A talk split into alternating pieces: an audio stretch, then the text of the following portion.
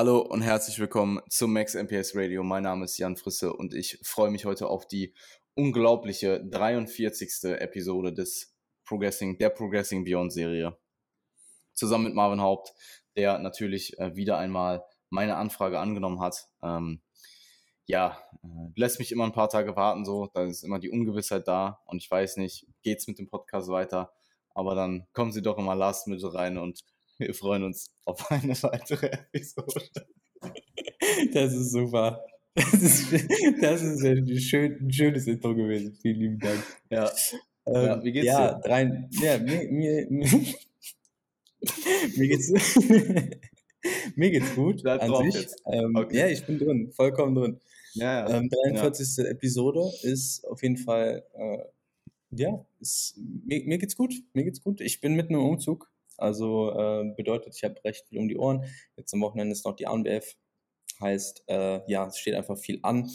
Ähm, ich, aber eigentlich coole Sachen, also auch wenn es mich gerade sehr ermüdet und ich auch äh, teilweise so ein bisschen an meine mentalen Grenzen stoße in den letzten Tagen, ähm, auch was einfach mein Stresslevel angeht ähm, ist es doch so, dass es sich am Ende alles lohnen wird. Äh, deswegen versuche ich da mit einem gewissen Weitblick ranzugehen.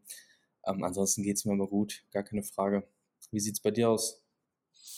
Ja, wir werden heute auf jeden Fall ähm, in depth drüber sprechen, wie man selbst seine Küche aufbaut und was man, mit was für einer Mentalität man äh, reingehen muss. Ähm, ja, kann ich, kann ich nachvollziehen. Also ich habe auch äh, in meiner Wohnung in Essen, in der habe ich auch meine Küche selbst aufgebaut und das war, das war, das hat schon Spaß gemacht, aber das war auch sehr intens. Weil man dann halt auch, ich bin halt na- auch niemand, ich kann nicht so sechs Stunden am Tag die Küche aufbauen. Ich kann dann so all in in die Küche gehen und sitze dann da bis zwei Uhr morgens und werkel immer noch rum. Mhm.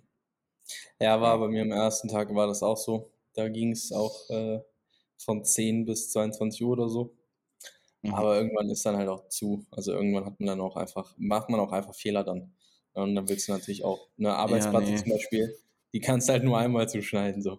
Wenn du die halt, Ja, wenn du die halt äh, in Sand setzt, dann brauchst du halt Nicht- neue. Das ist halt ein bisschen Ich habe problematisch. tatsächlich alles, ich habe tatsächlich alles selbst gemacht, bis auf die Arbeitsplatte schneiden. Dafür Okay. ist äh, jemand gekommen. Nee, ich habe eh Hilfe, also so ist nicht, ich mache das jetzt nicht komplett alleine, aber es ist halt. ja, deine ähm, Küche wird wahrscheinlich auch, deine Küche wird wahrscheinlich auch größer sein jetzt als meine Küche damals. Also das hoffe ich für euch.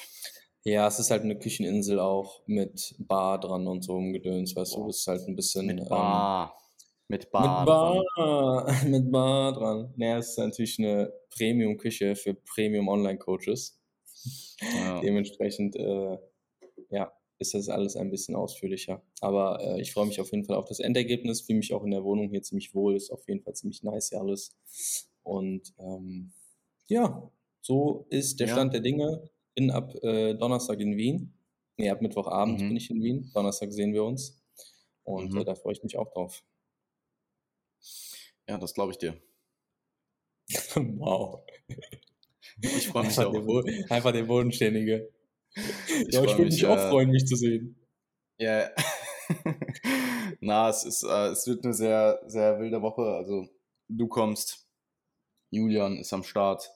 Ähm, ich habe noch Ja. eine Athletin von mir äh, über die, ah, ja, ich habe noch eine Athletin über die AMB 4 und auch der Junior ist der, der zweite Junior diese Season ist noch am Start. Also es wird auf jeden Fall, ja, äh, Full House. Freue mich dann natürlich auch auf die Armwerf. Wir werden auch heute ähm, ja in-depth drüber. Ich meine, realistisch, die Episode kommt online Mittwoch Vormittag. Und wir werden quasi so ein bisschen allumfassend besprechen, was man von Mittwoch bis Samstag auf dem Schirm haben sollte. Also nicht so ganz der One Week Out Podcast, eher so der Four Days Out Podcast. Three Days Out, Four Days Out, so in dem Rahmen. Ähm, aber vor allem eben Show-Mentalität, ähm, aber auch so ein bisschen die, die Tage bis dahin und äh, was man beachten muss ähm, rund um die Mentalität und alle anderen Aspekte, die eine Rolle spielen. Aber bevor wir damit anfangen, hat wer ein Royal Iron Rebel Shirt in L, was nicht zugebraucht ist und will mir das verkaufen? Wenn ja, bitte in die DMs sliden. Ja, Ich wäre sehr okay. dankbar. Oder ähm, andere Frage, wenn jemand hier einen Iron Rebel Kontakt hat, dann äh, auch bitte melden, weil ich brauche Iron Rebel Kleidung und ähm, die sind irgendwie vom europäischen Markt verschwunden. Wenn jemand einen Iron Rebel kennt. ja, nee, ähm, ja, ich finde es halt sehr schade, Mann, weil Iron Rebel war gefühlt immer so, also zum einen sind die Sachen halt echt nice. Also nicht alles, aber so die, die, die äh, Forge-Shirts zum Beispiel sind schon sehr nice, trage ich schon sehr gerne. Haben äh, ziemlich gute Qualität und äh, guten Fit. Und auch nicht so overused, weißt du. Das hat nicht gefühlt jeder getragen. Und ja, die sind aber irgendwie einfach vom europäischen Markt verschwunden. Also selbst der US-Shop ist teilweise leer gekauft, aber der europäische Shop ist einfach leer. Da kriegst du so ein, kriegst noch ein Shirt in S. Ja, ja, dann Also, ist doch cool. ja, ja, das ist dann eher was für dich. Ah ja, weil ich immer in S rumlaufe, ja. Ja, ja. Nee, aber der Julian, der kann das tragen. okay, ja, das ähm, leite ich so weiter. Ah, ja, ich weiß, ich weiß gar nicht, ob er den, ob er den Podcast aktuell hört. Naja, Ja, also. wie auch immer. wer, wer hört denn nicht? Das ist die Frage. Ja, das da, ja, okay. Ähm, ja, also vielleicht kurz, kurz Prep-Update. Einfach, dass ich das weg Ja. habe, bevor wir in die heutige Thematik einsteigen. Ähm, ich bin jetzt ziemlich genau vier Wochen auf Prep. Es müssten vier Wochen sein. Anfang September. Nee, ich glaube, es sind erst drei Wochen. Ein bisschen über drei Mhm. Wochen. Drei Wochen zwei Tage oder so. Ähm, ist halt bisher, wie zu erwarten, halt sehr, sehr einfach. Ich hatte heute Morgen eine äh, 80er, 84 Einwaage, also schon tatsächlich ziemlich tief für die Zeit, die ich jetzt auf Diät bin. Ähm, ich bin reingestartet mit äh, 84,5 oder so. Ähm, also definitiv schon ordentlich was runter. Merkst tatsächlich auch schon gut in der Form. Also es ähm, entwickelt sich recht schnell. Und ja, ähm, viel mehr gibt es tatsächlich dazu nicht zu sagen. Training ist komplett intakt. Diät ist super easy. Ich esse halt, meine Carbquelle sind Brötchen so. Also mir geht es dahingehend halt noch sehr. Ähm, ich esse einfach das, was ich vorher in der Offseason auch überwiegend gegessen habe, nur halt ein bisschen weniger Dessert und halt weniger Mengen insgesamt. Ähm, der erste Diet Break war jetzt auch über das Wochenende, wo ich in Deutschland war. Ich war am Wochenende in Deutschland ähm, bei dem Geburtstag meines Dads. Und wir haben da High Days gefahren. Also kein wirklicher Diet Break in dem Sinne, dass man auf Maintenance war, sondern wir sind wirklich einfach nur High Days gefahren. Ähm, also im Endeffekt 100 Gramm Carbs weniger und 45 Gramm Protein, nee, 100 Gramm Carbs mehr und 40 Gramm Protein weniger und 10 Gramm Fats mehr. Also so viel mehr war es dann auch nicht. Ich glaube 2300 Kalorien oder so. Und ähm, ich war tatsächlich auch dreimal auswärts essen, also alle Tage ähm, war ich auswärts essen. Und was ich halt jetzt gemacht habe, um sicherzustellen, dass das ähm, soweit gepasst hat, dadurch, dass ich halt auch keine Trainingstage hatte, war das halt auch easy. Ähm, ich habe schlichtweg einfach tagsüber nahezu nur Protein konsumiert und halt Obst, Gemüse und ähm, habe mir einfach extrem viel aufgelassen und ist dann auch einfach sehr aggressiv eingeschätzt. Also ich meine wirklich sehr aggressives Einschätzen. Ähm, und das erlaubt es mir dann trotz der relativ niedrigen Kalorien halt einfach zum Beispiel mit meinem, äh, an, an dem Geburtstag von meinem Dad halt dieses Drei-Gänge-Menü komplett mitzuessen. Und da klar zu schauen, was ich nehme, aber jetzt auch nicht so extrem penibel drauf zu achten. Ähm, und ich war ebenfalls Döner essen und Pizza. Also einfach so alles einmal durch. Und bin äh, ein Kilo leichter wiedergekommen, als ich gegangen bin. Also ähm, ja, es funktioniert alles, wenn man weiß, wie. Benötigt einfach Erfahrung ähm, mit oder Umgang mit Kalorien und Makros und halt einfach ein Verständnis dafür, wie viel man mit gewissen Mahlzeiten zu sich führt. Ähm, und ich denke, ich kann das äh, mittlerweile doch sehr präzise einschätzen. Ja, also ich denke auch, dass das etwas ist, wenn man da halt so einfach ein paar Grundlagen beherrscht und äh, einen gewissen Puffer mit einbezieht ähm, und einfach ja viele Jahre auch selber schon getrackt hat. Und dann hast du dir eine eigene Datenbank zusammengebaut, ja, hast es auch teilweise einfach im Kopf und äh, weißt es auch aus vergangenen Diäten noch, was gut funktioniert und was nicht. Und äh, kannst es natürlich dann auch gerade in einem Prep-Start dir noch oder in der Anfangsphase der Prep, vor allem wenn die Rate of Loss passt, das ist ja auch eigentlich das, worum es geht. Also solange die Rate of Loss passt, ähm, kann man ja auch immer davon, also kann man sich eine gewisse Flexibilität erlauben. Und wenn halt die Rate of Loss vielleicht irgendwann ja nicht mehr dem Plan entspricht oder der Planung entspricht, dann muss man halt eben schauen, ob man äh, Flexibilität aufgibt für Genauigkeit. die dann wiederum dafür Mhm. sorgt, dass man halt im Zeitplan bleibt. Ja, absolut. Also Rate of Loss muss halt passen, das tut sie absolut. Und ich, äh, im Endeffekt, ich will mir halt nichts vorwerfen können. Und das mit dem Auswärtsessen in der Prep bin ich auch sehr, sehr skeptisch, sehr äh, hart auch mit, sowohl zu mir selbst als auch zu Athleten, aber halt eben nicht sechs Monate oder über sechs Monate out. Weil Ja. was bringt es mir, wenn ich es mir jetzt, wenn ich mir, wenn ich jetzt schon sage, ich cancel quasi alle Social Events oder sitze halt nur mit einer Cola Zero rum, wenn ich Zero, wenn ich Zero Grund dafür habe. Weil Ja, solange die Rate of Loss passt, mehr hättest du ja eh nicht machen können. Also, ich will mir am Ende nichts vorwerfen können. Ich will nicht am Ende da stehen und mir denken, hey, hätte ich mal diese Pizza acht Wochen out vorher nicht gegessen, wo ich dann plötzlich wieder ein Kilo gebumpt bin und das erstmal wieder nicht runterging und die Rate of Loss in der Woche nicht gepasst hat.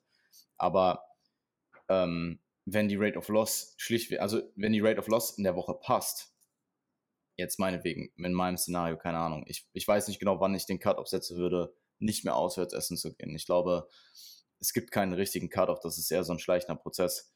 Aber wenn die Rate of Loss passt, dann hättest du, mehr hättest du ja nicht machen können. Selbst wenn du jetzt nicht auswärts essen gegangen wärst, du hättest ja trotzdem als Ziel diese spezifische Rate of Loss gehabt. Oder diesen Gewichtsverlust. ja, das Ziel ist ja nicht, das Ziel ist ja nicht, möglichst viel zu leiden und sich in irgendeiner Form einzuschränken, sondern das Ziel ist Und ja auch einfach, Das, das Ziel ist ja auch nicht über deine Rate of Loss hinauszukommen. Also ja, was hättest, was, ich meine, was, ähm, so wie ich mir das halt vor, wie ich, wie, wie ich mir das halt vorstelle, ist, du denkst ja nicht im Nachhinein, hey, hätte, wäre ich mal sechs Monate out, nicht essen gegangen, obwohl ich da in der Woche sowieso meine Rate of Loss gehittet habe. Das sind eher so Sachen wie, hey, hätte ich im mittleren Teil der Prep nicht nochmal angezogen und hätte mich vielleicht nicht auf meinem Gewichtsverlust ausgeruht, um da nochmal Zeit zu machen. So Sachen. Ähm, aber das benötigt natürlich einfach die Erfahrung, den Umgang damit und halt auch zu wissen, was du machst. Also wenn du jetzt natürlich auswärts essen gehst und nicht aggressiv einschätzt und tendenziell zu viel isst und dadurch dann auch chronisch, wenn du es öfters machst, einfach zu wenig Gewicht verlierst, dann bist du halt verloren so. Ähm, ja, ich weiß gerade gar nicht, wann ich das letzte Mal ähm, auswärts essen war in 2019. Ich glaube, drei Monate out oder so waren wir nochmal Steak essen. Da saß ich aber auch schon mit Waage im Steakhouse. Also ähm, ist auch etwas, was ich wieder machen würde. Muss ich halt nicht so früh machen. Ja, true. Und Also ich, ich, ich, ich denke grundsätzlich ist Auswärtsessen ja auch immer, also es kommt ja auch einfach wirklich drauf an, was du machst. Bei Steak mit Kartoffeln äh, oder Steak mit gedünstetem Gemüse in einem Restaurant, wo du weißt, wo, wo, du die, wo du die Kellner vielleicht kennst oder so und wo du weißt, hey, wenn ich denen sage, hey, brate das vielleicht nicht mit so viel Öl an oder so, sehe ich dann auch nochmal, kommt so ein bisschen, glaube ich, sogar auch mit auf den Athleten an. Also mir traue ich es auch grundsätzlich zu, sowas äh, ein paar Wochen out noch gut einzutracken, so, aber es kommt auch so ein bisschen darauf an, wer du bist von deiner Persönlichkeit her. Ähm, ja, ob, ob, ob, ob du dir den Freiraum lassen kannst oder ob man dir den Freiraum lassen kann und will oder halt eben nicht. Aber der Punkt, dass man sich halt nichts vorwerfen möchte am Ende, wiegt halt schon recht viel. Deswegen würde ich das halt lieber ein bisschen zu früh aufhören als zu spät. Ja, also ich finde paar Wochen out auch schwierig. Wenn mir das ein Athlet sagt, dann, also im Endeffekt muss es ja immer jemand, jeder selbst entscheiden, ähm, was es einem wert ist. Es gibt sicherlich Events, wo man dann auch, wo man es einfach nicht verpassen will. Aber da, auch da denke ich mir, wenn du dann da acht Wochen oder sechs Wochen out sitzt und halt deine Cola Zero trinkst oder dein Essen mitbringst, so, dann äh, kann man das schon mal, also das ist ja eben nur diese kurzen, diesen kurzen Zeitraum und ähm, das wird dir jeder, das wird dir jeder nachsehen. Wenn du das jetzt acht Monate lang machst oder acht Monate dich ab Tag 1 der Prep, meinetwegen deine Prep geht acht Monate und du isolierst dich ab Tag 1 und cancelst alles, was irgendwas mit Essen zu tun hat, finde ich halt schwierig. Muss nicht sein. Ähm, Ja, aber klar, es ist definitiv auch sehr athletenabhängig. Also ich glaube, viele sind auch bedient, gut bedient damit, wenn sie einfach, gerade wenn sie, wenn man dann schon in Bereichen ist, wo man sehr Food-Focus ist, dann halt auch einfach ihr eigenes Essen essen und nicht noch auswärts essen gehen, weil das macht es ja auch nicht besser. Äh, man hat ja tendenziell in der Diät am Ende Mahlzeiten, die einen zum einen sättigen und auch mental befriedigen. Und wenn du dann halt auswärts essen gehst und du holst dir was Hochkalorischeres oder etwas, was einfach nicht diesen gleichen Effekt hat, dann sitzt du da vielleicht auch einfach am Ende des Tages und denkst dir so, fuck my life, hätte ich mal meine Oats gegessen.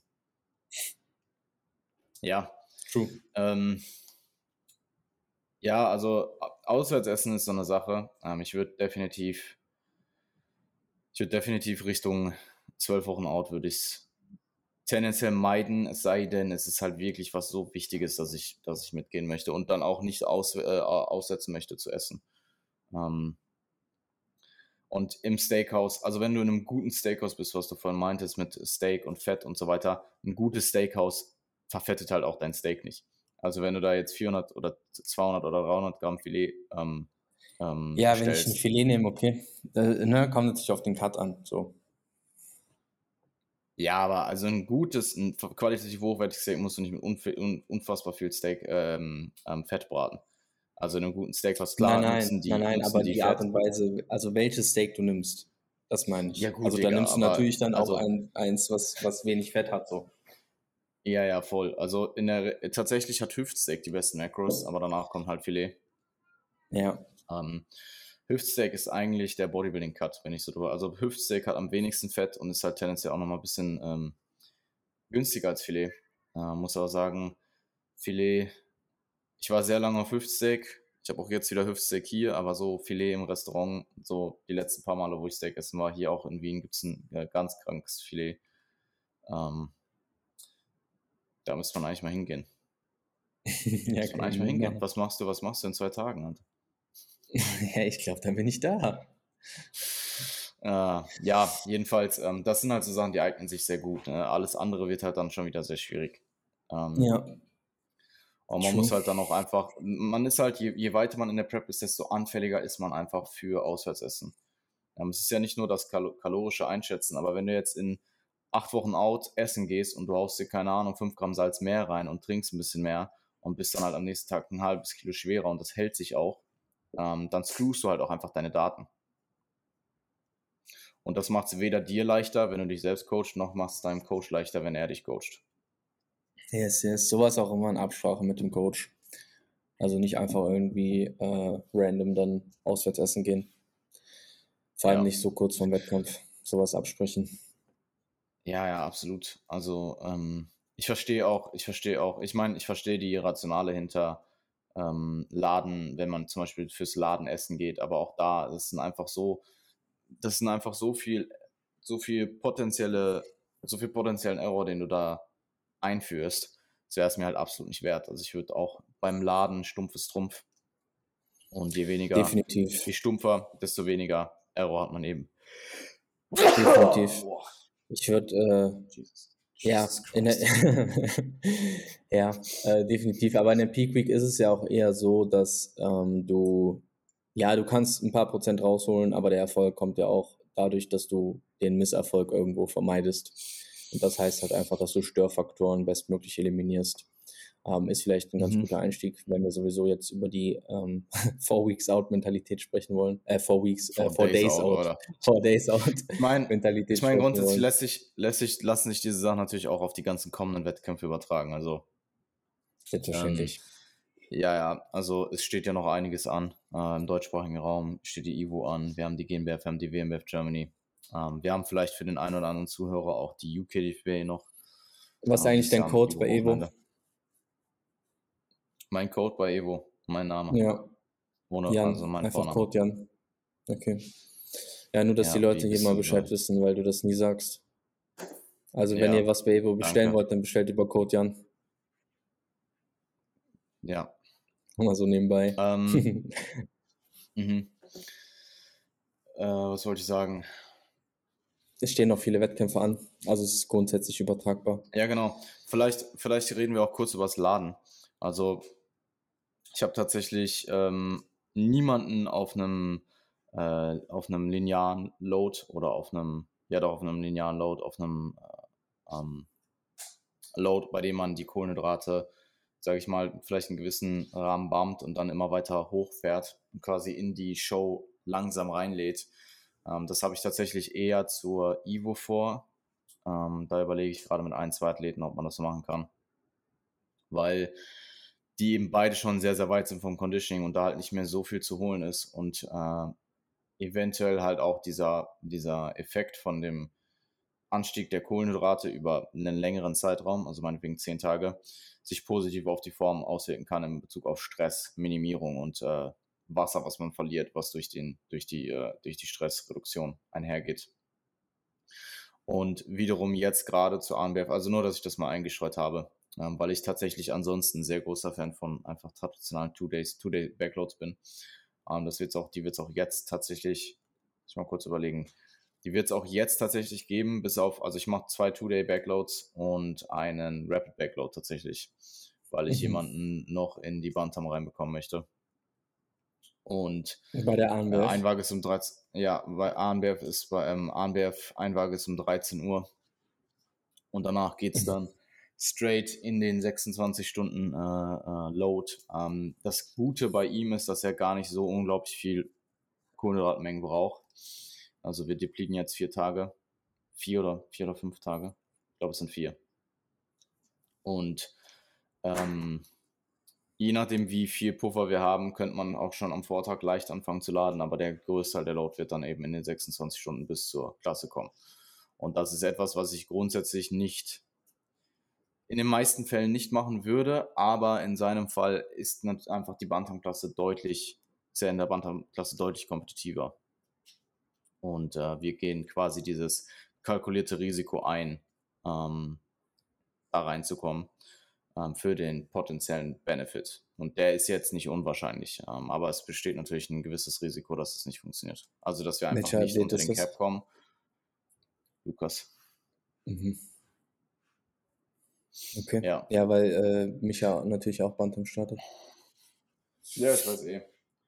Mhm. Ähm, bei Pascal, Pascal kriege ich, also wir haben bei Pascal auch äh, noch, mussten wir auch noch Gewicht machen. Also ist heute, glaube ich, am zweiten Deeply Day und oder der dritte ist heute. Und wir sind im Cap, aber je nachdem, wir müssen auch da schauen, dass wir das Laden vielleicht am ersten Tag noch ein bisschen konservativer halten. Einfach, dass wir da das Gewicht relativ gut halten eben nicht mit dem Gewicht wieder hochschießen, wenn man jetzt unter dem Cap ist. Und mit Matthias habe ich mich tatsächlich dagegen entschieden. Also ich sag mal so, bei Lukas war am meisten Abstand zum Gewicht zu Bantam. Bei Pascal wird es ziemlich komfortabel ähm, reinpassen mit dem Load, mit dem ich oder mit der Peak Week Strategie, die ich vorhabe. Und bei Matthias haben wir uns dagegen entschieden, ins Leichtgewicht ihn zu drücken, weil das eben auch mit sehr viel, mit über, mit unnötigem Risiko einhergehen würde. Und ähm, er ist halt auch einfach Mittelgewicht aktuell. Also ähm, wir haben da jetzt vielleicht entladene 76 Kilogramm und also entladen, entladen und eher Diät. Diät-Durchschnitt ist halt eher so 77, 77,5 und das ist einfach zu weit weg. Also wenn du jetzt ein Kilo drüber bist, dann kannst du das in der Regel durch die Entladetage reinholen. Ähm, aber alles, was weit über ein Kilogramm hinausgeht, ähm, alles, was über 1,5 Kilogramm hinausgeht, ist halt, ähm, tut man sich in der Regel keinen Gefallen mit. Gerade wenn die Einwaage so nah an dem Wettkampftag dran ist. Also die Anwerf hat nicht die Einwaage morgens um 7 Uhr, sondern halt mittags um 13 Uhr fängt die an. Und ähm, das spielt einen natürlich da in Bezug auf ähm, potenziell Gewicht machen nicht unbedingt in die, in die Karten. Ich glaube, dass ich könnte mich, ver, könnte mich vertun. Ich glaube aber tatsächlich, dass sie es auch absichtlich so spät machen, damit man es nicht macht. Mhm. Ja, Weil eigentlich grundsätzlich, grundsätzlich bin ich Riesenfan davon, einfach jemanden in die Klasse zu stellen, wo er im Endeffekt dann an dem Tag hingehört, um den besten Look zu erzeugen. Ähm, ja. Ja, muss was man ich jetzt im Endeffekt auch. Ja, was ich jetzt im Endeffekt auch mit zwei Athleten von dreien mache und bei dem dritten, wir haben uns halt überenthalten und haben uns entschieden, dass da die beste Entscheidung ist, ähm, das Gewicht zu drüben.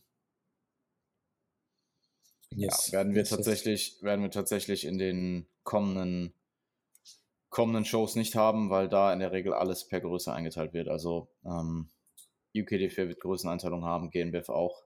BMWF Germany hat wieder Gewicht, aber dadurch, dass es die letzte Show ist, ist man dann halt eh in der Regel Peak Shape und hat dann in der Regel kein, kein Gewicht mehr zu machen. Und ähm, Ivo war eigentlich angekündigt, Gewichtsklassen. Ich weiß gerade nicht, ob es, ähm, also es wird eingeteilt, es wird eine Einteilung geben, ähm, quasi für gleich große Klassen, aber ich weiß tatsächlich gerade nicht. Eigentlich war ge gesagt Gewicht, aber ich habe jetzt auch mal irgendwann in letzter Zeit gehört, Größen, Größeneinteilung. Ähm, ich bin mir gerade nicht ganz sicher, wie, wie sie es jetzt im Endeffekt machen oder wie wir es dann im Endeffekt machen. Alright, yes. interessant.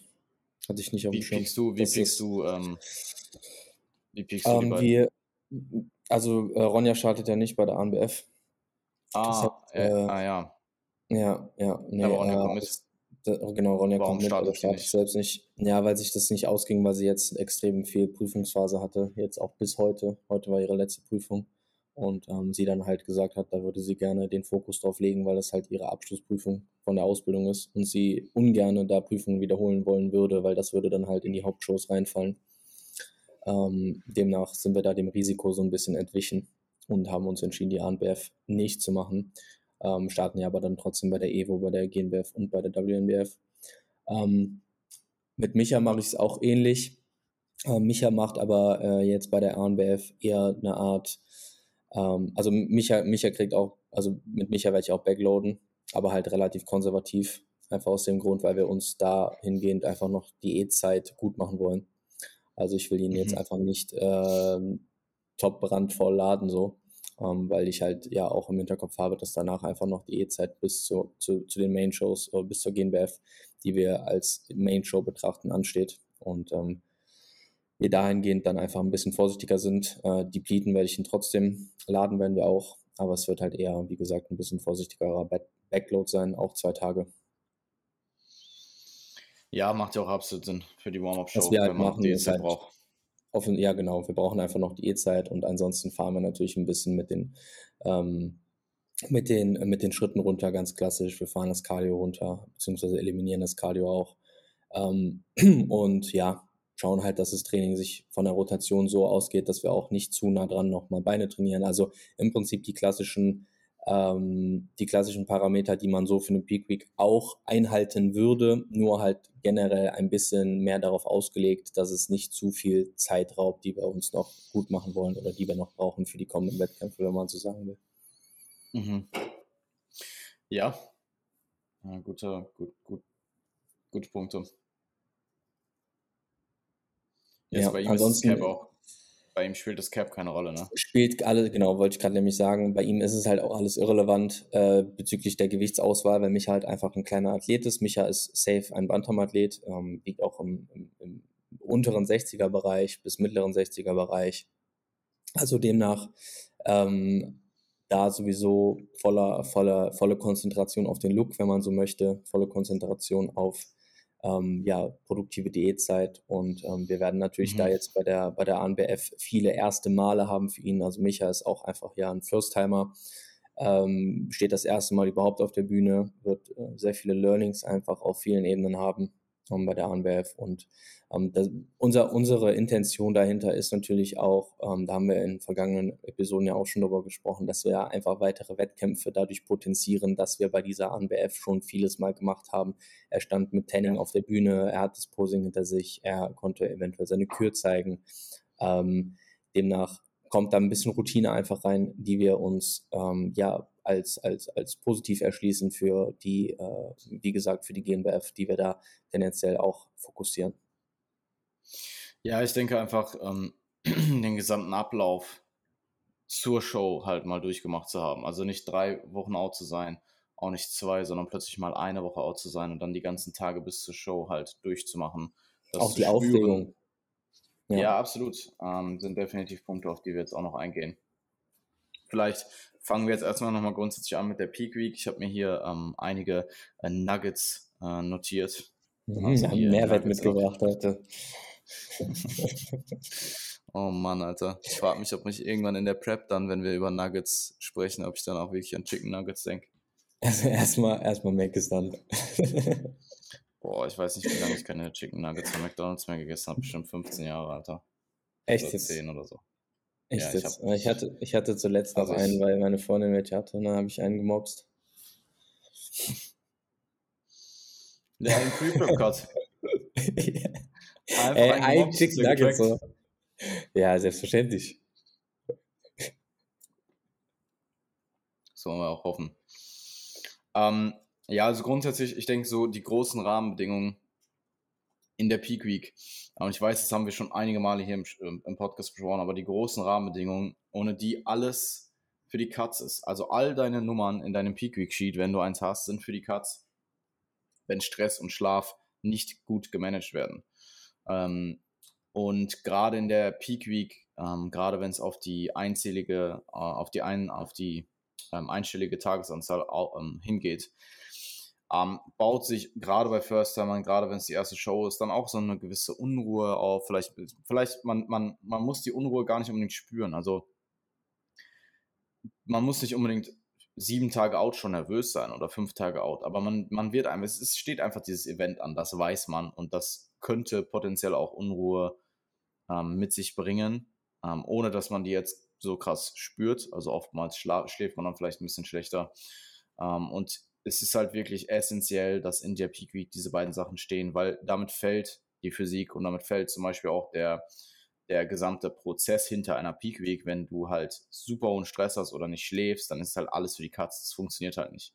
Also gerade Schlaf hat extrem hohen Einfluss auf, ähm, auf deinen ähm, auf deinen Look. Und äh, mit Stress geht es genauso einher.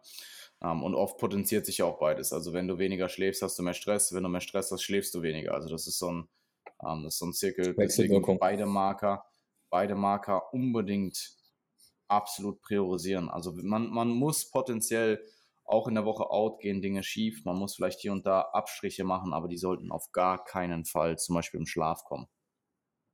Ähm, generell Anreise und Organisation ist immer stressig. Ähm, aber je besser man organisiert ist und vielleicht auch ein bisschen überorganisiert, nicht zu überorganisiert, da haben wir auch schon drüber gesprochen, nicht zu neurotisch zu werden, weil das halt auch wieder Stress verursacht, aber einfach on point zu sein und ähm, vielleicht hier und da ein bisschen mehr Zeit einzuplanen, die Anreise ähm, so zu gestalten, dass man eben dass man eben möglichst wenig Stress verursacht, vielleicht nicht zehn Stunden alleine nach München fährt mit dem Auto. Und ähm, nun fährt. Hm, was? ähm, ja, also dass, dass man dahingehend einfach, das ist halt so leicht gesagt und man, man denkt jetzt ja vielleicht ja so no shit, aber es gehen in der Regel immer irgendwelche Kleinigkeiten schief und auch da in Bezug auf Stressmanagement, es kommt halt einfach drauf an, wie ihr in diesen Momenten reagiert und was ihr daraus macht. Also dieses schnelle Akzeptieren, ähm, sich vielleicht kurz zurücknehmen, wenn man sich vielleicht auch ein bisschen zu sehr, ähm, wenn man sich vielleicht auch etwas äh, hat stressen lassen, kurz zurücknimmt, dann wieder fokussiert angreift und immer pragmatisch bleiben, egal in welcher Hinsicht, ist essentiell, damit man eben in diesem Zustand möglichst wenig Stress in die Show reinbringt. Und ähm, diese ganzen Dinge, die man mit dem Training macht, die man mit den Steps macht, die Steps werden vielleicht geringer, man streicht vielleicht das Cardio raus ähm, in, der, in der finalen Woche, ähm, das Training wird vielleicht etwas weniger intensiv zum Wettkampf hin. Das bringt dir alles nichts, wenn du einen Autounfall hast und äh, oder keine Ahnung, du, du, auf der Autobahn rumschreist, weil du im Stau stehst oder so. Ähm, oder vier Stunden schläfst. Ähm, je nachdem, wie zum Beispiel, wie reizbar man auch ist. Also es gibt ja auch super viel, ähm, es, es, gibt ja auch, ich, ich finde, eine Prep zeigt dir immer deine Charakterschwächen. Und wenn du vorher schon reizbar warst oder wenn du vorher schon ein sehr hohes Temperament hattest, dann wird das halt in der Regel in der Prep verschlimmert. Also die Prep zeigt dir sehr gut auf, worin du nicht unbedingt gut bist. Und das kann man natürlich danach auch nutzen, um das anzugreifen und äh, sich zu verbessern. Aber man sollte da auch eine gewisse ähm, Eigenwahrnehmung mit sich bringen, ähm, um dann zu merken, okay, das ist gerade überflüssig, das schadet mir gerade. Weil all diese Dinge, ich, ich würde mir immer im Hinterkopf halten, was könnte gerade potenziell einen negativen Einfluss auf meinen Look haben und wie kann ich es vermeiden? Ja, genau. Genau. Erfolg ist äh, in dem Sinne in der Peak Week einfach das Vermeiden von Misserfolg, wie ich schon eben erwähnt hatte. Und ich denke, in der Peak Week bedeutet das vor allem einfach eine gewisse Genauigkeit an den Tag zu legen. Und äh, dazu gehört vor allem auch eben einfach Stress und Regeneration und Schlaf im Auge zu behalten. Ähm, Peak Week Vorgaben, aber trotz alledem natürlich bestmöglich umsetzen. Also Stress und Schlaf ist natürlich Klar. eine äh, riesengroße Komponente. Ähm, dazu gehört aber natürlich auch die Tatsache, trotz Anreise so organisiert zu sein, dass die Vorgaben, die du bekommen hast, die, ähm, die Parameter, die stimmen sollen, dass die auch stimmen, dass du dich dahingehend, was auch Salz oder Flüssigkeit äh, angeht, entsprechend ähm, vorbereitest, dass du weißt, was von dir erwartet wird, dass du dich äh, dahingehend strukturierst, vielleicht ähm, schon die Dinge weitestgehend so vorbereitest, dass du es quasi wie eine To-Do-Liste abarbeiten kannst. Ähm, hört sich vielleicht ein bisschen ähm, stumpf an, ist aber auch so, eine Peak Week ist vielleicht auch stumpf einfach, weil man, äh, ja, da, da geht es nicht um Genuss, da geht es nicht darum, dir da jetzt die bestmöglichen äh, Mahlzeiten zu kreieren, da geht es halt darum, den bestmöglichen Look zu kreieren. Und das ist im Endeffekt das, das wo der Fokus drauf liegen sollte. Und ähm, demnach, ja, die Genauigkeit beizubehalten und einfach Fehler zu vermeiden, ähm, führt am Ende dann auch wirklich zum Erfolg. Ja, ich denke, dass, ähm, also vielleicht auch hier in Bezug auf Salz und Wasser oder Salz- und Flüssigkeitszufuhr noch Input. Flüssigkeitszufuhr in der Peak Week kann so einfach sein. Also wenn du da 5 Liter stehen hast, dann nimmst du dir 5 1 Liter Flaschen und füllst da Wasser rein und trinkst die einfach bis zum Ende des Tages aus und schaust, dass du halbwegs gleichmäßig über den Tag verteilt trinkst. Ähm, das muss nicht sein, jedes Glas Wasser muss abgewogen werden. So machst du es dir halt nur unnötig schwer. Und genau das gleiche, oder meinetwegen, du hast, du hast ähm, drei 1,5 Liter Flaschen und ein Monster Energy. So dass du einfach weißt, du hast diese gewisse Anzahl an Dingen, die du trinkst und die trinkst du und dann bist du drin. Jetzt mal unabhängig davon, ob du Süßstoff komplett eliminierst oder nicht. Ähm, oder du trinkst 10 Monster Energy. Genau das. Hast du auch 5 Liter. Ja. Ja, dann hast du auch 5 Liter und, zwei, und ähm, 1,5 Gramm Koffein. Kommt bestimmt ja. auch gut in der Peak Week am Tag.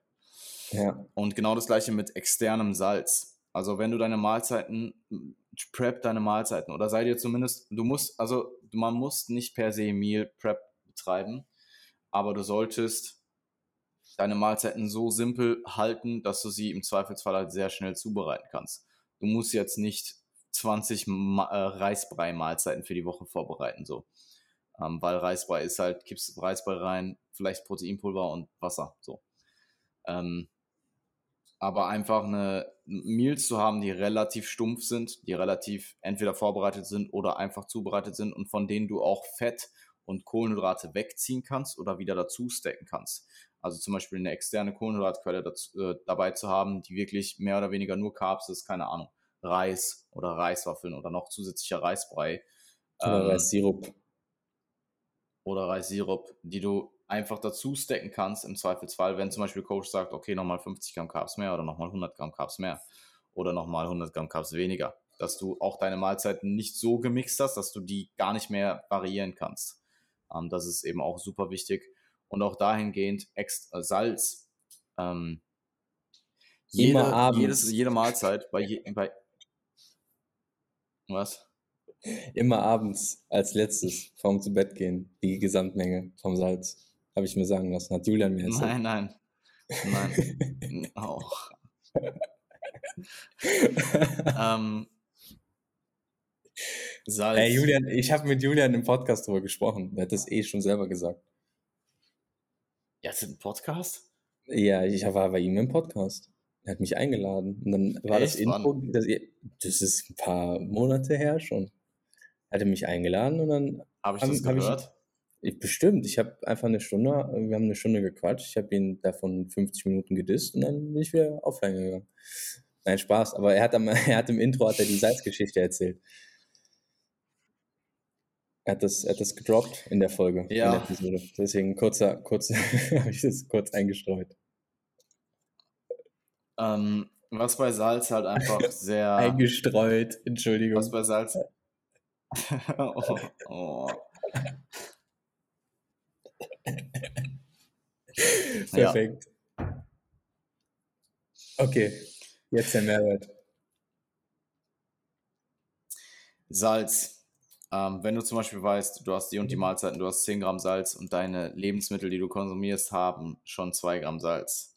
Du hast jetzt noch 8 Gramm Salz übrig. Dann wieg dir diese 8 Gramm ab, hab die in einem Salzstreuer oder irgendwo in einem Gefäß und verteile sie einfach gleichmäßig über die Mahlzeiten, in denen du, ja, verteile sie einfach gleichmäßig über deine Mahlzeiten. Ähm, so hast du, so musst du nicht in jeder Mahlzeit dein Salz abwiegen und machst es quasi einmal am Tag, weil ich, klar, Salz- und Flüssigkeitszufuhr zu tracken ist ein zusätzlicher Stressor, absolut. Und das kommt meistens, ich meine, gut, du fängst meistens schon vor der Peak Week an, dein Salz- und Wasserzufuhr zu tracken. Aber es ist einfach eine zusätzliche Variable, die du im Auge behalten musst, um die du dich kümmern musst. Die ist aber, wenn man richtig, wenn man, wenn man es relativ stumpf auch wieder macht, es ist nicht so unglaublich komplex. Wiegst halt einmal am Tag dein Salz ab und streust es auf deine Mahlzeiten. Und genau das gleiche mit Flüssigkeit. Also da diese Hacks zu nutzen, sich das da ähm, hingehen einfacher zu machen, ist ähm, meiner Meinung nach auch essentiell, um das so low stress wie möglich zu halten. Und eben auch in den Mahlzeiten Optionen offen zu lassen, falls, dann, äh, falls es dann doch nochmal Anpassungen in den Macros gibt. Yep, yep. Yes. Ähm, ja, das generell zur Peak Week. Ansonsten Nervosität. Ähm, ich denke, es hilft auch, wenn man klar in Stimmung kommt zum Wettkampf, aber wenn man trotzdem die, die Entspannung, die Zeit zum Entspannen am Tag irgendwo platziert, dass man da auch äh, vielleicht, weil in der Peak Week wird halt alles intenser, man muss mehr machen, man ist organisiert, man, man muss sich mehr organisieren noch, man muss die Reise planen, etc., die Reise steht an, dass man sich dahingehend trotzdem genug Zeit zum Entspannen ähm, reinnimmt, zum einen für den Look, aber zum anderen auch einfach für die, ähm, um die Unruhe ein bisschen zu managen oder die Nervosität potenziell. Ist wahrscheinlich auch sehr individuell, aber ja, ich ähm, denke, dass das sind so die, die Sachen, die ich sagen wollte in Bezug auf drei bis vier, vier Tage out Marker. Ja, ja. Ja, nee, ich denke, ähm, ich, ich denke im Großen und Ganzen haben wir es eigentlich ziemlich gut jetzt, äh, haben wir es ziemlich gut angerissen. Wollten ja auch sowieso wahrscheinlich noch ein bisschen mehr auch auf die, auf die generelle Bühnen- und äh, Backstage-Zeit äh, eingehen, oder? Ja, absolut. Also, ähm, wenn man jetzt von der Showday, von der Showday-Mentalität spricht, dann mhm. vielleicht machen wir erstmal grob noch, grob noch das Drumherum, so ein, ein Tag out ähm, bis, bis zum Showtag. Ich denke, also grundsätzlich, man muss sich halt um Farbe kümmern. Ähm, es gibt da natürlich gro große Unterschiede. Jetzt bei der ähm, so. bei der Anwerf hast du Pro10 ähm, als neuen als neuen als neuen Tanning Service, ähm, den du eben buchen kannst, oder du machst zum Beispiel selber Farbe mit Top 10. Ähm, was da super wichtig ist, das sollte man vielleicht nicht erst drei Tage out machen, ist halt einfach, dass man sich regelmäßig peelt, mal so ein paar Wochen vorher. Also wirklich unter der Dusche mit einem Peeling-Handschuh ähm, die äh, alte Haut abreibt. Das ähm, bereitet, eben die bereit, bereitet eben die Haut bestmöglich für die Farbe vor. Und ansonsten, naja, also hab halt jemand Kompetentes, der weiß, wie man dir die Farbe aufträgt. Ähm, weil selbst Farbe auftragen ist weiß gar nicht, ob, ja, es kann, würde theoretisch schon gehen, aber ist natürlich nicht, ist einfach nicht optimal. Also entweder Helfer oder Coach da haben. Helfer sollte halt im besten Fall eingewiesen sein, wie das Ganze funktioniert oder es halt schon mal gemacht haben. Ähm, Wobei und, das jetzt auch Hexenwerk ist. Ja, ich wüsste sonst. Was? Wobei das jetzt auch kein Hexenwerk ist, Farbe drauf zu machen. Naja, also ja, klar, du kannst aber schon Sachen falsch machen. Also wenn du gar nicht weißt, was du irgendwo machen musst und vielleicht auch nicht so äh, unfassbar logisch denken kannst, dann kann man da schon ein paar Sachen falsch machen. Mhm. Also Gut. woher soll jetzt ein Laie wissen, wie viel Codes Top 10 man nutzt? Mhm. Ja, das stimmt. Ja. Okay, gut. Ja. Aber du würdest ähm, ja, also du würdest dich ja schon vermutlich ein bisschen damit auseinandergesetzt haben, wenn du in der Lage, ja, also wenn du das selber, ja, ja, das selber machen musst. Ja, whatever. Du hast auf jeden Fall also recht. Ich, ich sag mal, ich sag mal so, ich sag mal so, wenn ich jetzt einem Laien erkläre, wie das funktioniert, dann wird es klappen. Ja. Dann wird es klappen. Safe. Also das, das ist halt nicht schwierig. Man muss halt nur wissen, wie. Und ja, ansonsten Registrierung, Farbe, ein Tag out ist natürlich nochmal der Tag, wo sehr viel ansteht. Du hast die Registrierung, du hast ähm, die ganze Organisation für den Wettkampftag. Du hast das Vorbereiten, du hast die ähm, Farbe potenziell, du hast die Rasur in der Regel, ähm, wobei ich da immer noch optional den Tag davor gebe als Zeitpunkt. Ähm, je nachdem, wie schnell halt auch dein Haarwachstum ist. Ne? Wenn du klar, wenn du nach zwei Tagen wieder die übelsten Stoppeln hast, dann bringt es natürlich nicht viel. Aber wenn du jemand bist, der dann sehr, der sehr äh, langsamen Haarwachstum hat, dann kann man das potenziell auch zwei Tage vorher machen, einfach um den, um diesen Faktor One Day Out rauszunehmen und das dann halt einen Tag vorher zu machen und den Tag vor dem Wettkampf etwas zu entstressen, weil gerade auch am Tag vor dem Wettkampf sowas wie weniger schlafen sollte keine Option sein. Das muss alles so on point sein, dass du dann dich so, dich so gut es geht für den bestmöglichen Outcome vorbereitest. Und das ist eben auch einfach eine vernünftige Nacht zu schlafen vor dem Wettkampf. Auch wenn man dann vielleicht nicht unbedingt 100% optimal schläft. Also es kann dann einfach sein, dass man unruhig schläft, wie auch immer.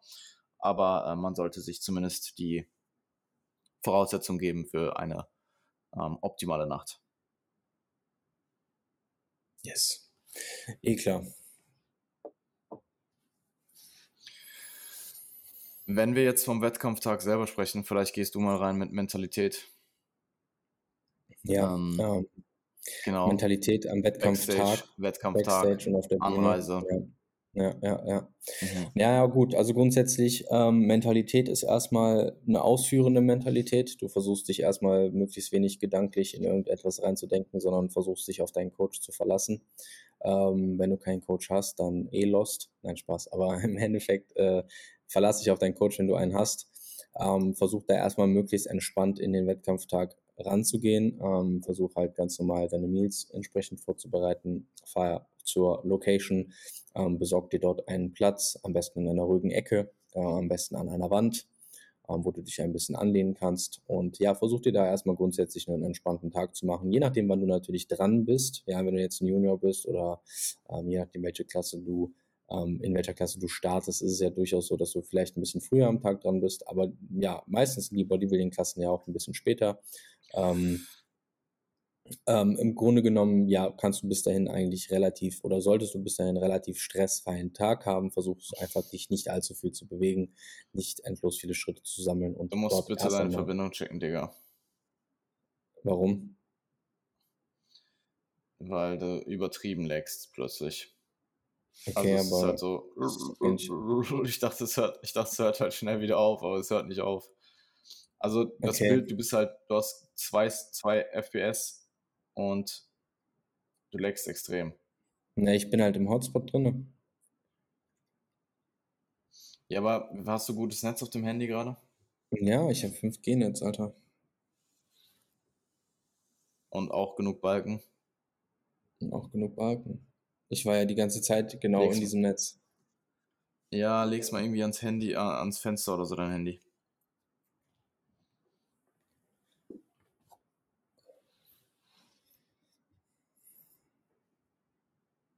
Hallo, hallo, hallo. Hallo, hallo?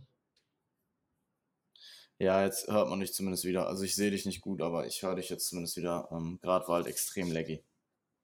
Okay, wo soll ich nochmal anfangen? Ich würde tatsächlich nochmal äh, den ganzen Part anfangen. Okay. Ähm, Mentalität am Showtag selbst, meinst du? Also Ja. komplett. Okay. Ja, Okay, also ja Grund. Ja, 45 voll, voll. oder. Alles gut, alles gut. Ähm, ja, also grundsätzlich möchtest du natürlich möglichst entspannt in diesen Tag reinstarten, also nicht mit übermäßiger Nervosität oder Hype, je nachdem vor allem auch, wann deine Klasse startet, ähm, solltest du natürlich ja dich darauf einstellen, dass das erstmal ein relativ langer und gleichzeitig auch für dich möglichst entspannter Tag werden sollte oder kann. Ähm, hör da vor allem auf deinen Coach. Dein Coach wird wissen, wann deine Klasse dran ist. Dein Coach wird auch wissen, wann du wo zu sein hast oder sollte das wissen. Ähm, wenn, du dein, wenn du keinen Coach hast, dann schau, dass du dir vielleicht jemanden an äh, die Seite holst, der dich da betreut an dem Tag oder einen Kollegen oder deine Freundin oder deinen Freund, wie auch immer, mitnimmst, ähm, um ja da möglichst einen, äh, einen reibungslosen und entspannten Tag zu haben, möglichst wenig dich bewegen zu müssen. Such dir einen zügigen, äh, guten Platz in der Halle und schau, dass es vielleicht auch in eher einem ruhigen Platz ist, wo du Platz auch an der Wand vielleicht hast, um dich ein bisschen anzulehnen und ähm, wie gesagt, dort ja einfach deine Zeit verbringen kannst, bis es dann wirklich losgeht.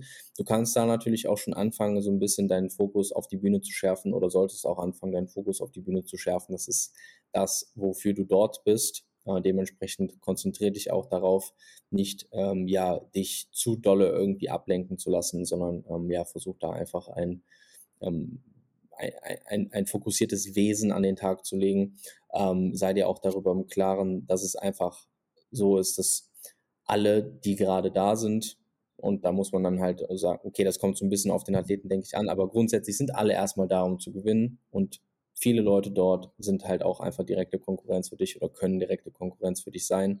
Das heißt, fokussiere dich erstmal möglichst auf dich selbst, vor allem auch im Pump-Up. Da kann ich auch aus eigener Erfahrung sagen, dass es relativ wenig Sinn macht, sich in, in, im Backstage-Bereich, ich glaube, da haben wir sogar letzte Episode nochmal kurz drüber gesprochen, ähm, dass Mhm. du dich in, im Backstage-Bereich auf dich konzentrieren solltest und aus diesem Entspannungsmodus, sobald Pump-Up beginnt, sobald du wirklich in diese, in, in, in, den, in den Bühnenmodus quasi reingehst, sobald das anfängt, ist halt Krieg angesagt so. Also das ist dann für mich einfach eine Mentalität, okay, ich will jetzt hier gerade das Bestmögliche leisten, ich will jetzt hier das beste Paket auf die Bühne bringen, ich gehe das Posing gedanklich durch, ich gehe gedanklich durch, wie ich auf die Bühne gehe, ich gehe gedanklich durch, wie sich das gleich alles, wie das, wie das aussieht, wie das wirkt. Das kannst du natürlich nur zu einem gewissen Grad machen, wenn du es noch nie gemacht hast, aber stell einfach sicher, dass du in dem Moment, wo es drauf ankommt, sobald der Pump-Up beginnt, dass da einfach Fokus deinerseits da ist. Du bist da, um das bestmögliche Ergebnis abzurufen. Du bist da, um die bestmögliche Platzierung zu machen, um dich bestmöglich zu präsentieren. Das ist immer noch eine Präsentationssportart und das bedeutet auch, dass ich möchte, dass du das als Athlet ausstrahlst. Ich möchte, dass du ausstrahlst, dass du auf dieser Bühne gerade stehen möchtest. Ich möchte, dass du einen selbstbewussten Auftritt an den Tag legst, dass du Präsenz zeigst. Denn ähm, wie gesagt, in der Präsentationssportart möchte ich Präsenz von dir sehen. Ich will, dass du einen Willen zeigst. Der Wille sollte da sein, diese äh, aus deiner Physik das Beste, das Bestmögliche rauszuholen, was du rausholen kannst. Ähm, nen, den, den Willen zu zeigen, auch da die Platzierung zu machen und ähm, dir einfach darüber im Klaren zu sein, dass es ein Wettkampf ist. Das ist halt, ja, wie der Name schon sagt, eben auch einfach, wo ein, ein, eine, eine, eine ein Event, wo du mit anderen verglichen wirst, wo es einen Sieger gibt, wo es Leute gibt, die nicht gewinnen, wo es ein Treppchen gibt, wo, wo es Leute gibt, die in ein Finale kommen, wo es Leute gibt, die eliminiert werden vorher. Es wird einen Postdown geben und auch wenn der Postdown vielleicht nicht in die, in die, in die direkte Wertung mit einbezogen wird, ist es ja dennoch so, dass du in dem Moment, wo dieser Postdown beginnt, in dem Moment, wo du stehst beim Postdown, zeigst du, wo du dich selbst siehst. Das ist eine mhm. Art von, das, das ist eine Art von wie, ähm, wie nehme ich mich selbst wahr und wie möchte ich, dass das Publikum und die Judges mich in diesem Moment auf der Bühne wahrnehmen. Und wenn ich mich ja, hinter den Leuten verstecke und wenn ich mich in irgendeiner dunklen Ecke verstecke, dann strahlt das oder was anderes nicht, aus. Oder dich nicht traust, als erster loszulaufen. Genau, oder wenn die Musik noch nicht mal losgegangen ist, schon vorne in der Mitte stehst und eine Most Muscular kickst, das ist was anderes. Das kommt anders rüber. So, und das kann oder am Ende vielleicht ja. Oder wenn du, äh, oder wenn du im Callout bist und du aufgerufen wirst und du es aber selbst nicht glauben kannst, sondern nochmal so ganz, ganz krass runterguckst und nochmal so auf dich zeigst. So. Bin ich gemeint? Ich? Moi? Ich? Moi? ja, ja, ja. Nee, also das ist ja. einfach so ein, Gesamt, so ein Gesamtauftritt, wo ich einfach erwarte, dass in dem Moment, dass das einfach das ja, ich, absolut. Ich will da, ich will da, also, ich will nicht sagen, ich will Eier sehen auf der Bühne, aber es ist im Endeffekt so. Du musst, ja, es ist ja auch unabhängig vom Charakter. Das, was du jetzt gerade, klar, es gibt sicherlich unterschiedliche Mentalitäten, mit denen man da rangeht. Nicht für jeden ist das dieser, dieser Mental Warfare, wie es jetzt vielleicht für uns auch ist, so. Also ich sehe das fast, ich sehe das fast eins zu eins wie du. Ähm, mhm. Für mich ist das halt wirklich so, ich bin Backstage, ich bin auch gewissermaßen in mich gekehrt. Ich lasse schon Konversationen zu, aber ich ziehe mich auch zurück, wenn ich merke, dass es zu viel wird. Ich bin sehr, sehr fokussiert und sobald dann halt wirklich Pump-Up ist, so, ich höre dann halt auch geisteskranke Musik, so, ich bin halt voll in diesem Tunnel drin. Ähm, und genauso dann halt auch auf Stage oder so zur Stage hin, auf die Stage drauflaufen oder so. Diese gesamte, du musst halt Dominanz zeigen und das ist auch unabhängig davon, ob du eine dominante Person bist oder nicht oder ob das deine Mentalität ist oder nicht, aber es ist halt tendenziell ähm, hat es tendenziell einen positiven Einfluss auf der Bühne. Und ich meine jetzt nicht diese Dominanz von wegen, du musst immer überall Quad-Stomps machen und deine Leute wegdrängen und immer deinen Arm nach vorne und Leute stoßen und so. Gar nicht. Aber für dich einfach. Für dich und auch immer in einem, klar, in einem sportlichen Rahmen, damit kommt, da kommen wir auch gleich nochmal drauf zurück. Aber dieses, du musst sehr präsent sein. Du musst sehr präsent sein, sehr aufmerksam sein. Du musst wissen, wie du dich wo in Pose, also nicht nur in Pose stellst im Sinne von Posing, aber wie du dich. Ich bin zum Beispiel in dem Moment, wo ich auf die Bühne gelaufen bin, es gab keinen Moment, wo ich nicht aktiv irgendwie, also kein Moment war einfach relaxed oder so in dem Sinne von, ähm, ich mache jetzt gerade nichts oder ich bin jetzt gerade so ein bisschen verloren und überlege mir, was ich zu, zunächst mache, sondern es war wirklich, ich bin auf diese Bühne draufgelaufen und meine Arme waren geflext dabei so. Also es war wirklich halt dieser, in jeder Situation. Du bist halt einfach, du strahlst eine gewisse Professionalität aus. Ähm, du musst eine gewisse Professionalität ausstrahlen. Und das ist immer immens wichtig. Also da gehört dann auch einfach ein gewisses Maß an Selbstbewusstsein dazu. Das hat vielleicht der eine mehr, der andere weniger. Das kommt sicherlich auch mit, Wettkämpf, mit, mit Wettkampferfahrung dazu. Ähm, das war auch sicher bei dir oder auch bei mir eine Lernkurve von Wettkampf Komplett. zu Wettkampf. Aber das ist, kann sehr zuträglich sein. Und unabhängig jetzt von der Physik, ist halt, wenn du diese Sachen nailst, hast du schon mal zumindest die Aufmerksamkeit. Wenn du dann das Paket mitbringst, dann erhöht das einfach deine Chancen für ein besseres Resultat. Klar, wenn du jetzt das Paket nicht mitbringst, dann bringt dir das alles nichts, aber davon reden wir nicht. Ähm, also wir reden von jemandem, der durchaus konkurrenzfähig ist. Und ja, also ich, ich kann da nur sagen, ähm, Helfer versus Coach ist sicherlich nochmal eine andere Sache. Wenn du jetzt einen Coach hast, der acht Athleten an einem Tag äh, hat, der kann nicht für dich alles rumtragen und der kann auch nicht für dich das Mädchen für alles sein, äh, auf, auf gut Deutsch. Oder der Junge für alles. Hm. Ähm, und das solltest du im Vorhinein kommunizieren, wenn du eben keine Person hast, die mit dir kommt. Also wenn jetzt nicht deine Freundin, dein Freund, Freunde mitkommen und dir potenziell helfen können und du quasi komplett auf dich allein gestellt bist an einem Tag, dann solltest du das vorher mit deinem Coach kommunizieren, damit sich der Coach auch gewissermaßen darauf einstellen kann, dass er vielleicht hier und da, wenn eben die Kapazitäten da sind, solche Sachen übernimmt. Ähm, weil ich bin nicht dafür da, dein nächstes Meal zuzubereiten oder dir, äh, keine Ahnung, Toilettenpapier zu holen. Ah, Toilettenpapier vielleicht nicht. vielleicht zu holen. Na, Toilettenpapier könnte schon auch, könnte schon auch hinkommen. Also wo kriegst du Backstage Küchenrolle her? Da holst du halt das Toilettenpapier zum Abtupfen von Farbe oder was weiß ich. Mhm. Ähm, ja. Dafür ist der Coach in der Regel nicht da, sondern eher das, eher so das Helferlein. Und wenn das aber nicht, wenn du eben diese Person nicht hast, dann solltest du das mit deinem Coach kommunizieren. Ähm, ja. Ansonsten halt Backstage wirklich, wie gesagt, also ich bin relativ in mich gekehrt. Ich lasse zwar Konversationen zu, weil gerade wenn du jetzt zum Beispiel auf einer GNBF bist, da treffe ich halt auch gefühlt 150 Leute, mit denen ich reden könnte. Ähm, aber ich würde wirklich schauen, dass du, sich diese ganzen Emotionen, auch die Kritik an sich selber oder Selbstzweifel, dass man so etwas Backstage so gut es geht komplett ausblendet und gar nicht zulässt, weil es sich auch wieder auf deine Präsentation zum einen auswirkt und auch auf die Form potenziell.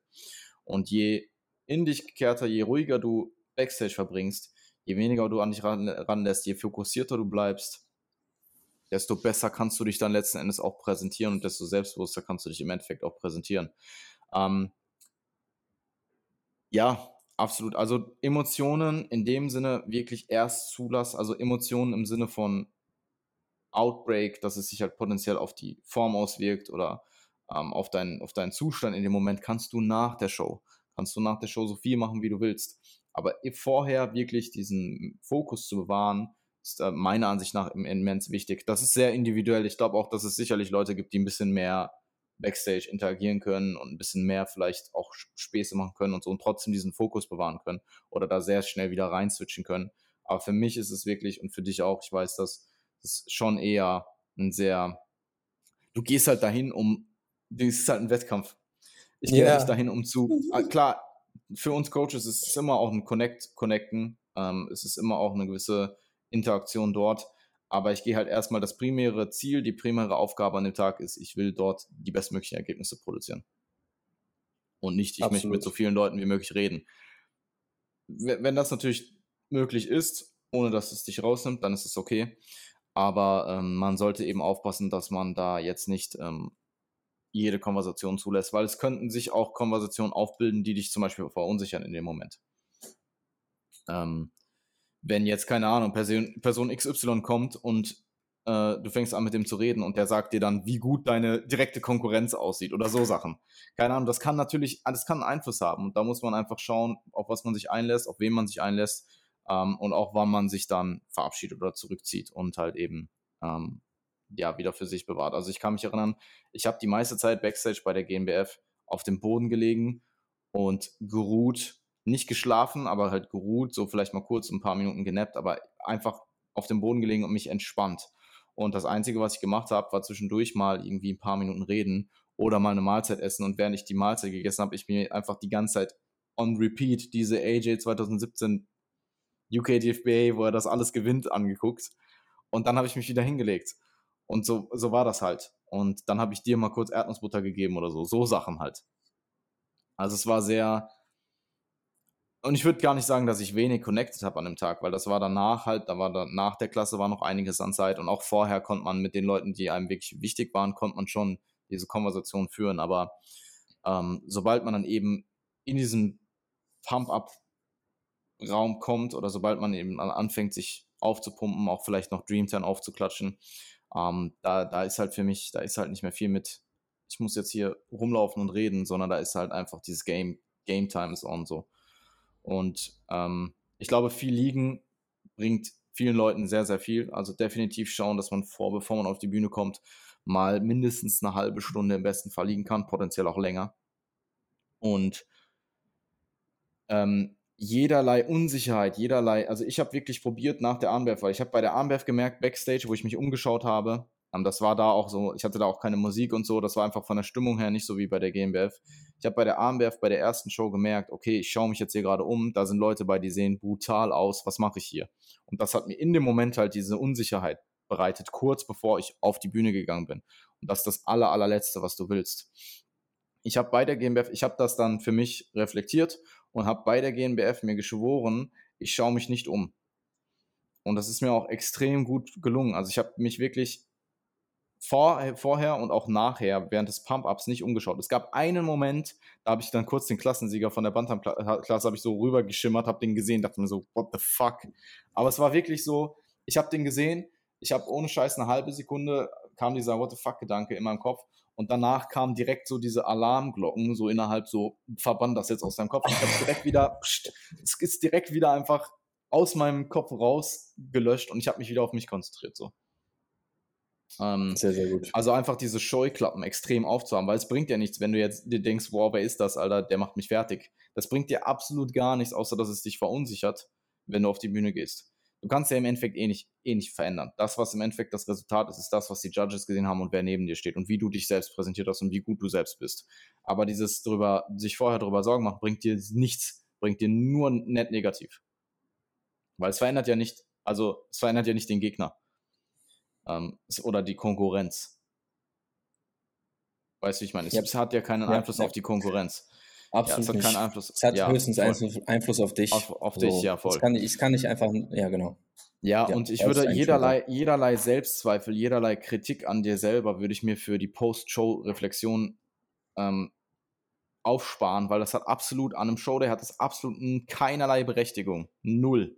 Weil es bringt dir nichts. Du kannst es eh nicht ändern und es verunsichert dich im Zweifelsfall nur. Danach jedoch definitiv. Danach kannst Absolut, du dich klar, super, super gerne und solltest du definitiv auch dich mit dir selbst mal kritisch auseinandersetzen und schauen, ja. was an dem Tag gut und schlecht gelaufen ist. Absolut. Also ich, ich denke, es gibt da sicherlich Unterschiede in der Mentalität. Ähm, vielleicht auch, wie introvertiert ist man, wie extrovertiert ist man, was für ein Charakter ist man allgemein, ist man eher vielleicht ich meine, gut, das beschreibt ja irgendwo introvertiert oder extrovertiert, ist man vielleicht ein bisschen ruhiger, ist man vielleicht ein bisschen lauter. Ähm, also ihr müsst da im Endeffekt dann auch für euch den Weg finden, aber für mich ist es zum Beispiel jetzt der Weg, keine Ahnung, vielleicht wird es auch in der zweiten Season ein bisschen legerer. Ähm, könnte mir schon vorstellen, könnte ich mir tatsächlich vorstellen, weil man einfach weiß, was passiert. Man ist nicht so, ich kann wahrscheinlich dann auch mehr zulassen an Konversationen oder sowas, ohne dass es mich jetzt rausreißt. Aber was ich halt im Endeffekt sagen will, gerade bei den ersten Shows, lauft da nicht wie so ein am Spieß rum und quatscht mit jeder Person, die ihr irgendwo auf Instagram folgt, weil das ist halt einfach nur, es wirkt sich nur negativ aus. Sowohl auf den Fokus als auch potenziell auf die Form, wenn man dann da anfängt, nur noch rumzurennen und nicht mehr rumzuliegen. Ähm, das muss einfach sitzen. Und wenn du Athlet oder Athletin bei mir bist und ich sehe dich da die ganze Zeit rumspringen, dann gehe ich zu dir hin und sag dir. Dann gibt es erstmal eine ordentliche Backpfeife. die verursacht auch keinen Stress. Die Go, die, Go, die, Go-Schelle.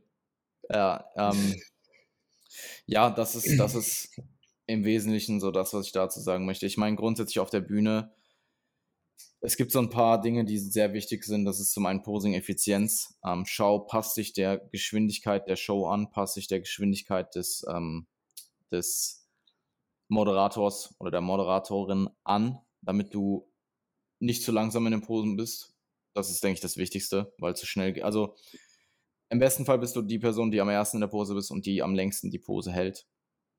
Ähm, wenn du merkst, dass eine Pose bei dir einbricht, beziehungsweise dass du viel kleiner bist, bau sie einfach effizient nochmal auf. Eine Front Double aufzubauen dauert eine halbe Sekunde. ähm, und ist wahrscheinlich immer das bessere Übel, sage ich mal, als eine Front Double, die du jetzt seit 10 Sekunden hältst und die komplett einfällt. Weil du natürlich auch in einem Lineup, wo jeder seine Front Double für, für ein paar Sekunden hält, wenn du die dann nochmal effizient neu aufbaust, das zieht generell auch Blicke auf dich. Wenn du aber am Anfang die Person bist, die als spät, am spätesten in der Pose bist, dann bist du einfach die Person, die nicht angeguckt wird.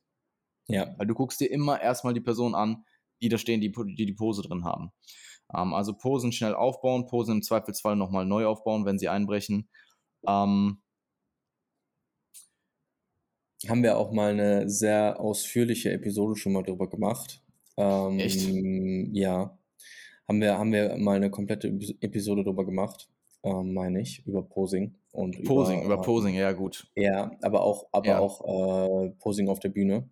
Ähm, mhm. Aber eh, also ist eh gut, dass wir es nochmal anschneiden. Aber ich, ja. wenn, das, wenn das ein interessantes Thema ist, dann checkt die Episode nochmal ab, weil da sprechen wir wirklich sehr, sehr äh, lange natürlich dann auch darüber. Ja, das, die, ähm, die Posing-Episode, die gibt es ja. Ein paar äh, Geheimtipps mit auf den Weg. Ja, ähm, und ansonsten solche Dinge wie Battles auf der Bühne, wenn zum Beispiel wenig Platz ist und man, man, man battelt so ein bisschen eine Front Double aus oder so und der eine ist mit dem Ellbogen immer vor. Also in der Regel Rangeleien, also Rangeleien im Sinne von sportlicher Rangeleien, ne? jetzt nicht prügeln oder so, aber halt dieses Ellbogen nach vorne stellen und so ein bisschen drücken, zurückdrücken und so. Das ist alles okay. Das sollte halt einfach nicht zu viel vor. Also wenn du jetzt dich mit einer Person rangelst und die Person immer wieder den Ellbogen vor dir und du machst wieder den Ellbogen vor dir, das ist halt auch dann das habe ich alles schon gesehen, wo Leute sich fünfmal hintereinander den Ellbogen immer wieder nach vorne und das sieht halt zum einen sehr affig aus und zwar dann bringt es ja auch keinem was. Ähm, dementsprechend da, wenn ihr merkt, okay, ich komme jetzt gerade nicht nach vorne, ich kann nicht vorne bleiben, geh einen kleinen Schritt nach vorne und stell dich, mach dich komplett nochmal neu auf. Und dann wird es oft so sein, dass, äh, also entweder lassen sie dich dort stehen, dann hast du einen Vorteil, weil du stehst ein Stückchen weiter vorne und hast dich ganz gezeigt. Oder sie rufen dich wieder zurück und alle müssen halt nochmal Platz machen. Alle, sie sagen dann in der Regel Spread out, was auch immer halt, dass die Judges sehen dann, okay, da ist zu wenig Platz, wir müssen da mehr Platz schaffen. Ähm, das ist für alle das Beste. Also da bitte nicht, klar, auch da, die Dominanz muss da sein. Wenn dich jemand wegdrängelt und du hast die, oder du hast die, oder wegdrängt und du hast die Option, entweder ich werde jetzt gerade weggedrängt und kann mich nicht präsentieren und werde nicht gesehen, oder ich dränge zurück weg, dann drängst du dich zurück weg. Es gibt nur diese zwei Optionen. Und das, das erste, wenn du dich auf erstes einlässt, auf das ich lass mich verdrängen, das kostet dich Punkte.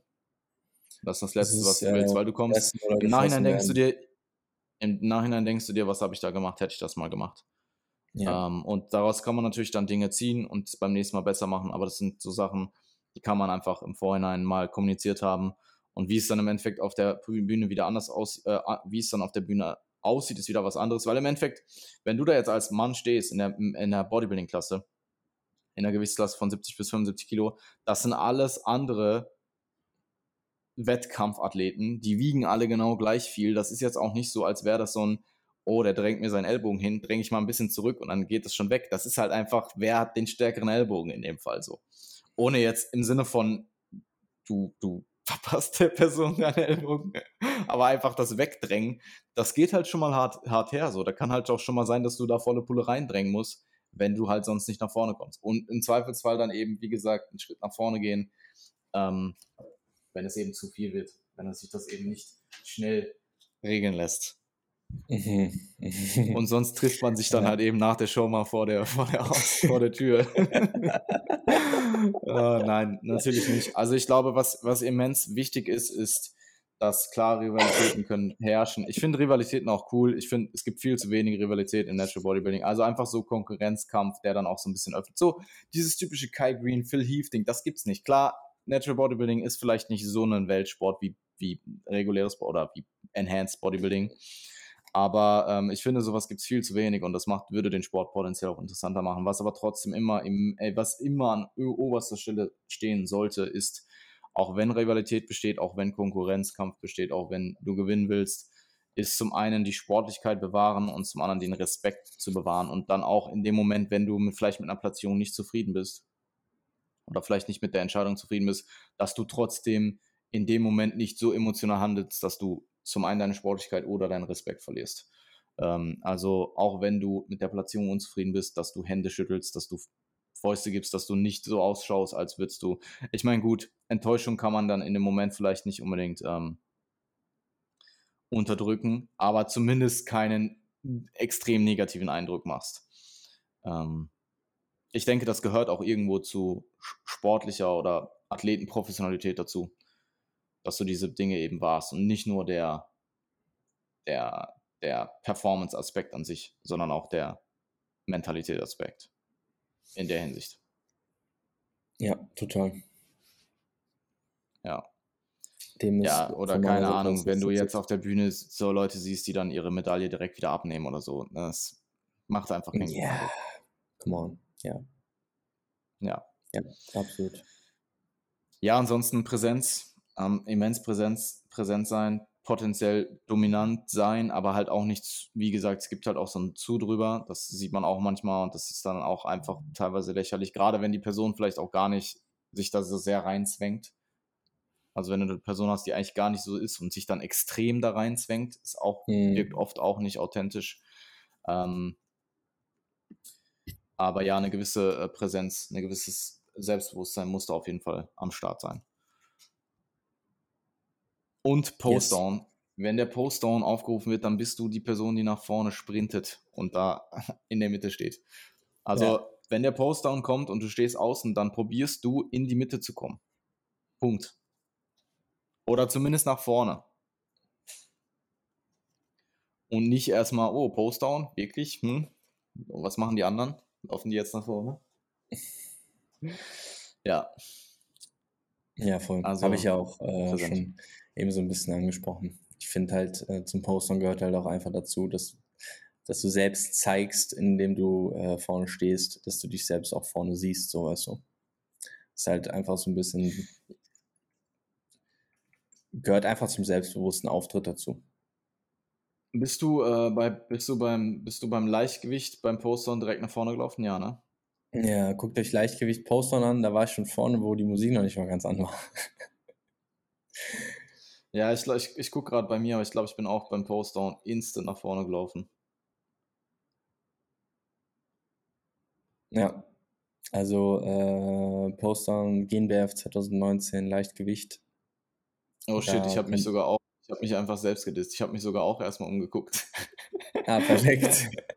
Ich habe mich, guck mal, aber das Ding ist, ich habe mich umgeguckt, keiner ist nach vorne gelaufen und dann bin ich halt nach vorne gelaufen. So. Mhm. Weil halt keiner nach Ja, vorne gelaufen okay. ist. Aber ich, Ich, muss bin, ich bin nach vorne gelaufen und dann habe ich mich umgeguckt und habe gesehen, dass keiner nach vorne gelaufen ist und bin einfach weitergelaufen.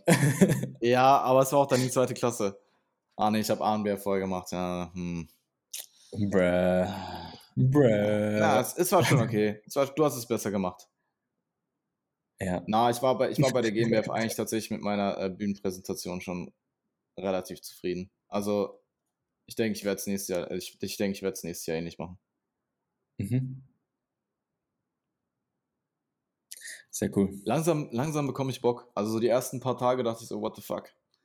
Aber so Mhm. langsam, aber sicher baut sich das so auf. Das ist auch so ein linearer Prozess. Das ist nicht wie damals, oder das war, ist nicht nur in 2019, wo man so angefangen hat zu preppen und so urhyped Und war. so direkt Gefühlt Hypes. ist für mich- Ja. Gefühlt ist für mich so, am Anfang war so, wow, wir fangen jetzt einfach an, spontan, weil alles früher ist. Und äh, so langsam, ich habe schon so, ich habe halt immer mal wieder Gedankengänge, wo ich mir denke, so, boah, eigentlich schon auch krass Bock darauf, so. Es kommt Ja, halt vermehrt. ich. Fühle ich. Ja. Fühle ich. Denke das bei mir auch so. Ja. Es wird bei mir auch Gut. so sein. Voll. Hast du noch was hinzuzufügen? Für den Moment nicht, nein. Ich denke, wir haben äh, sehr ausführlich darüber gesprochen. Und äh, ja, man, man, man muss einen gewissen Teil davon auch einfach selbst erleben, glaube ich. Als Athlet. Yes. Ich denke, es ist wichtig, dass man dann grundsätzlich nach der Show dann auch einfach reflektiert, sich die Footage anschaut und schaut, was man hätte, hätte man besser machen können. Ganz genau.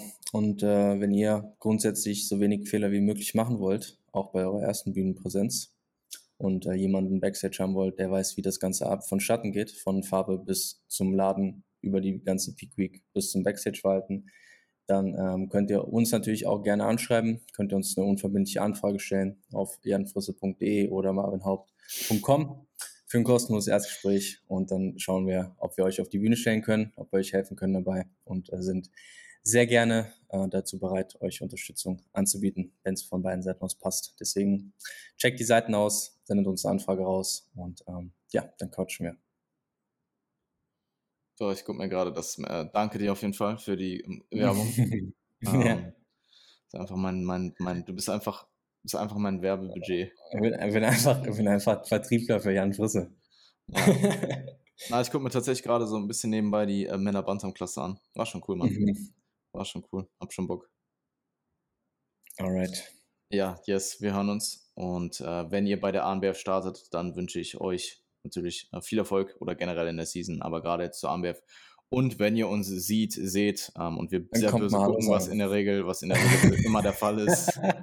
Also wenn ja, wir unsympathisch, wenn wir, oder- ja, ja, also wenn wir unsympathisch gucken, dann ist das normal. Ihr könnt dann trotzdem natürlich äh, zu uns kommen und wir ähm, freuen uns dann äh, mit euch auch zu sprechen und Mhm. zu connecten. Absolut. Mhm. Mhm.